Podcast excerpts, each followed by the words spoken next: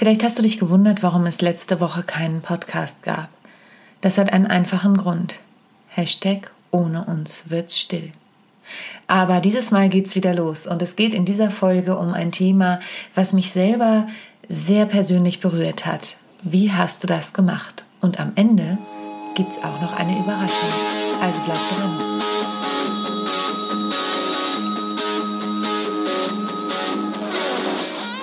Rock the Stage, der Bühnenpodcast. Interviews, spannende Einblicke und Backstage-Informationen von und mit mir, Sonja Gründemann. Viel Spaß bei der neuen Folge.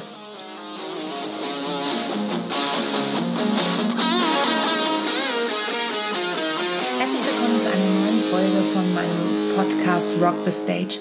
Ehrlich gesagt habe ich überlegt, ob ich dieses Mal eine ganz stille Folge aufnehme. Denn diejenigen unter euch, die mich schon eine Weile kennen, wissen, dass ich als Schauspielerin und Sängerin unterwegs bin mit meinen eigenen Bühnenprogrammen Typisch Frau und Alltagswahnsinn. Außerdem mit meiner Duopartnerin Esther Jung mit unserem Stück Backstage Women on Tour und auch so als Rock-Pop-Duo.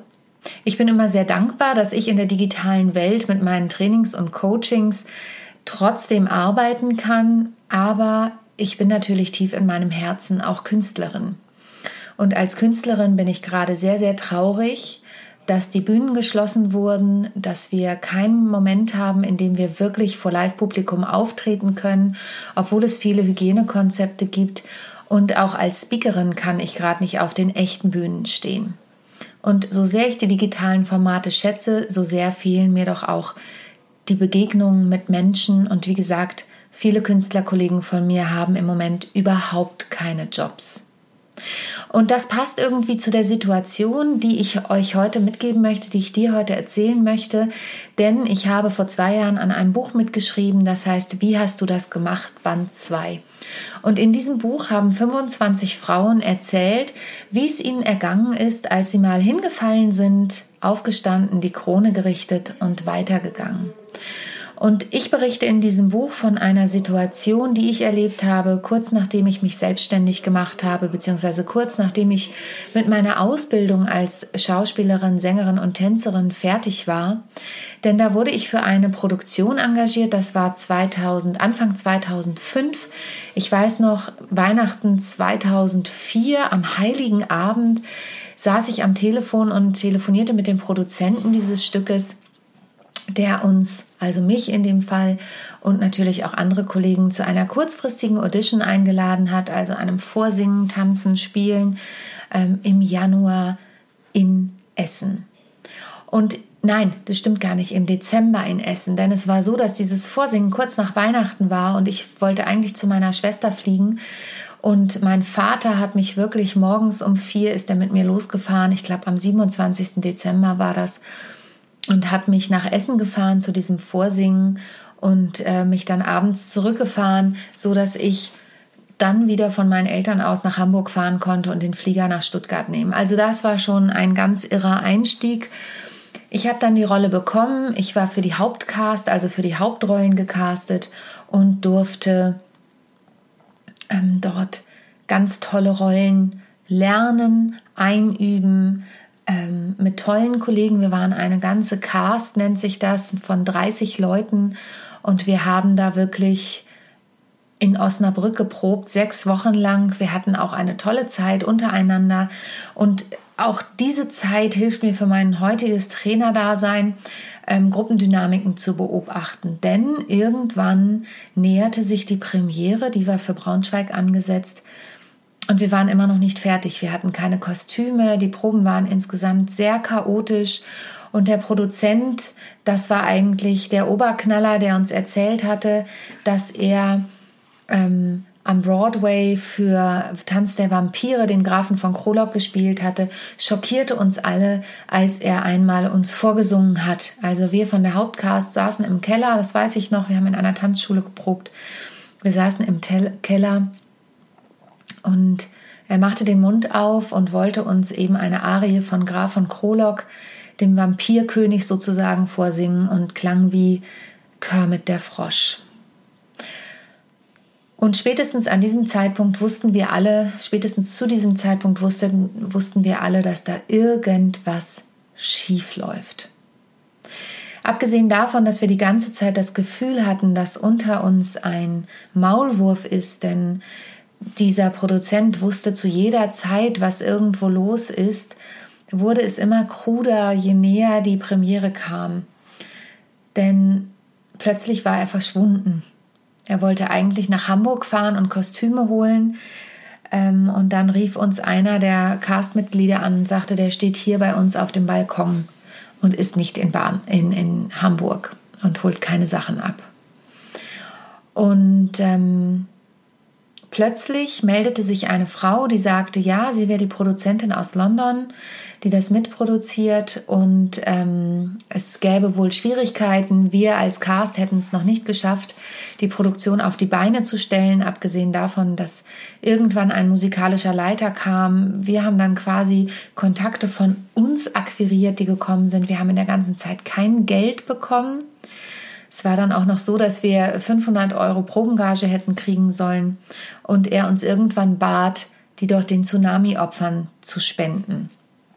Und wer mich kennt, weiß, ich spende wirklich gern und ich habe immer ein Herz ähm, für Obdachlose, für Menschen in Not. Ähm, aber zu dem Zeitpunkt hatte ich sechs Wochen nicht gearbeitet. Und ähm, ich hatte drei Nebenjobs zu der Zeit in Hamburg und habe Gott sei Dank keinen gekündigt, sondern habe die alle aufrechterhalten. Ich habe auf mein Bauchgefühl gehört und darauf möchte ich auch gleich noch zurückkommen.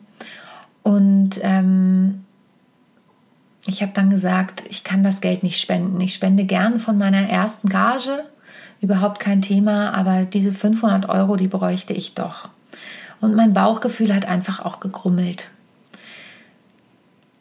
Lange Rede, kurzer Sinn. Ihr könnt es alles in dem Buch nachlesen. Dazu gibt es am Ende eben auch noch eine kleine Überraschung. Es war dann so, dass ähm, diese Dame auftauchte und eben sagte, sie wäre von der Produktion und sie saß mir gegenüber, weil ich die Sprecherin der ganzen Cast war und hat mir quasi ins Gesicht gelogen und hat gesagt, ja, und äh, woran es denn? Und so dann habe ich gesagt, ja, der Produzent ist das Problem. Es geht alles durcheinander, nichts ist organisiert.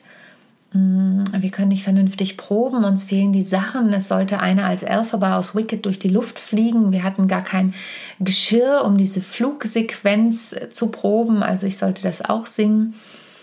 Ähm, und, und, und, und. Und dann sagte sie, ja, also es wird für alles eine Lösung geben. Wir sollen jetzt bitte weiterproben. Und ähm, dann würde sie sich melden. Und verschwand und wir haben nie wieder was von ihr gehört. Und das Ende vom Lied war, dass wir irgendwann in die Tanzschule kamen und ich sagte noch zu meinen Kollegen, mit denen ich mir ein Ferienhaus als Unterkunft in der Zeit 30 Kilometer von Osnabrück ähm, gemeinsam geteilt habe.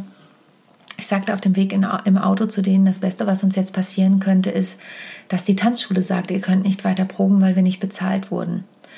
Und wir kamen dorthin und die Tanzschule sagte, ihr könnt euch gern hier vorne in dem Raum versammeln, aber wir können euch nicht proben lassen.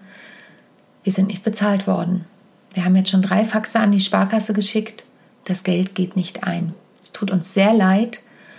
Ihr dürft, wie gesagt, hier sitzen, aber ihr könnt nicht weiter proben. Und das war der Moment, wo wir wussten, das war's. Es geht nicht weiter. Es ging dann noch weiter, indem wir einen Anruf von dem Anwalt unseres Produzenten bekamen, der sagte, es wäre alles Schuld der Cast. Ähm, wir alle hätten nicht die Leistung erbracht, die sein Mandant gerne gewünscht hätte. Und dann habe ich ihm erstmal erzählt, was der Mandant sich geleistet hat. Und am nächsten Tag, als wir versucht haben, den Anwalt zu erreichen, es ging dann noch viel weiter. Wie gesagt, die Einzelheiten stehen auch im Buch. Ähm, da hatte der Anwalt das Mandat niedergelegt. Warum erzähle ich euch diese Geschichte? Schon Shakespeare hat gesagt, All the world's a stage.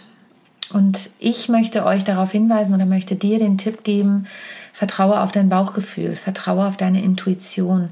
Denn die hat mich damals davon abgehalten, dass ich meine Nebenjobs kündige. Sie hat mich davon abgehalten, dass ich von heute auf morgen alles hinwerfe und die Tour war auf ein ganzes Jahr ausgelegt. Also es war eine Riesenchance und hätten all diese Auftritte stattgefunden, dann hätte ich wirklich ein gut bezahltes Jahr gehabt.